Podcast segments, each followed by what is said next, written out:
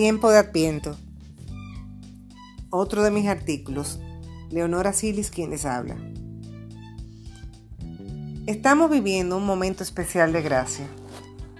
Se acerca la fecha conmemorativa del nacimiento del Rey de Reyes y con ella la iglesia entera se prepara para celebrar en grande la gran fiesta del cumpleaños de Jesucristo. Si es buena y válida la preparación externa en cuanto concierne a los asuntos temporales, preparar una buena cena para ocasión tan propicia y otros detalles que no pretendo abundar, es vital para nuestra alma el prepararnos interiormente, el agradecer infinitamente a Dios nuestro Padre el habernos regalado a su Hijo Jesús para nuestra salvación. Y es que en Jesús nos, nos ofreciste la reconciliación y la liberación del pecado. Quiero unirme con las palabras de San Bernardo, las cuales, simples pero a la vez majestuosas, narran excelentemente el misterio de la encarnación. El ángel anuncia, la fuerza de Dios cubre con la sombra, baja el espíritu, la Virgen cree, la Virgen concibe en la fe, la Virgen alumbra y permanece virgen. ¿Quién nos asombrará? nace el Hijo del Altísimo, Dios de Dios, engendrado antes de todos los siglos.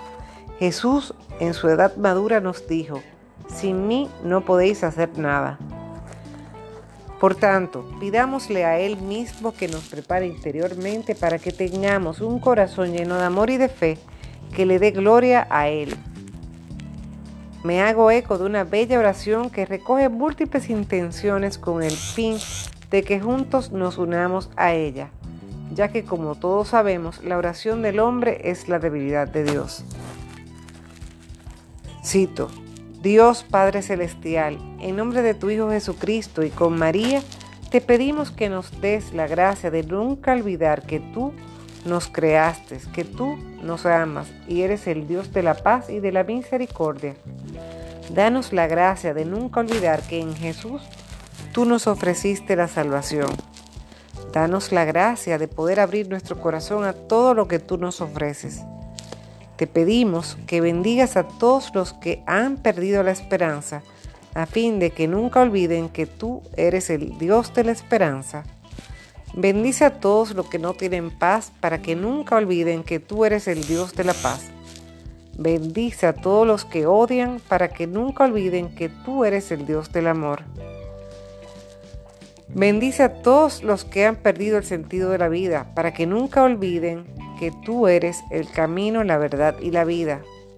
Bendícenos con un corazón grande que en todo momento te alabe.